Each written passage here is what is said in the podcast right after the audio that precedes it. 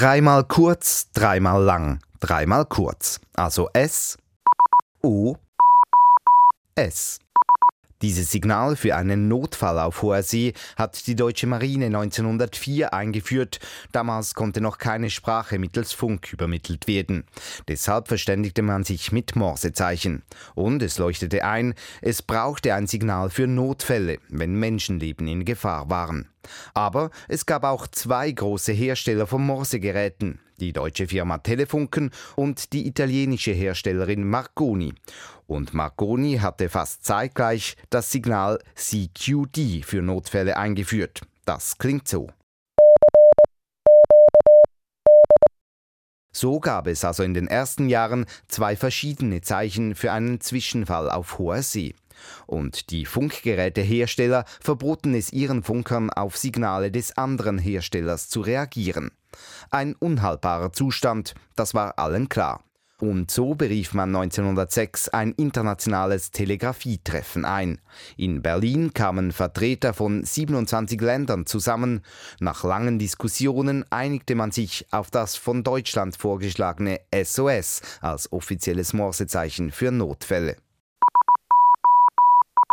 Das hatte zwei Hauptgründe. Erstens kommt die Zeichenfolge SOS in den verschiedenen Sprachen kaum in einem gebräuchlichen Wort vor und dreimal kurz, dreimal lang, dreimal kurz, das konnte man sich auch gut einprägen. Als erstes Schiff, das SOS erfolgreich eingesetzt hat, gilt die Slavonia. Sie war 1909 bei den Azoren in eine Klippe gefahren. Neben SOS sendeten die Funker im Schiff zwar zur Sicherheit auch noch CQD aus, doch es war das SOS-Signal, das zwei deutsche Schiffe auffingen und deswegen zur Hilfe eilten. Alle gut 400 Passagiere und das Schiffspersonal konnten gerettet werden. Sie verdankten SOS also ihr Leben, genauso wie unzählige weitere in den nächsten Jahrzehnten. Übrigens, die Buchstabenfolge SOS steht nicht für eine Abkürzung, also weder für Save Our Soul, rettet unsere Seelen, noch für Save Our Ship, rettet unser Schiff, wie häufig behauptet wird. SOS oder eben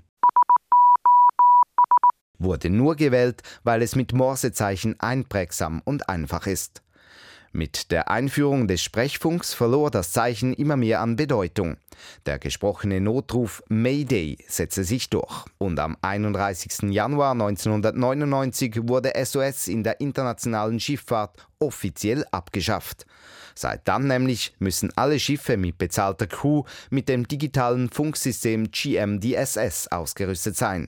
Im Notfall sendet dieses einen Alarm und gleichzeitig die Schiffsidentifikation, die aktuelle Position, die Zeit sowie Informationen zur Art des Unfalls an alle Stationen in Reichweite.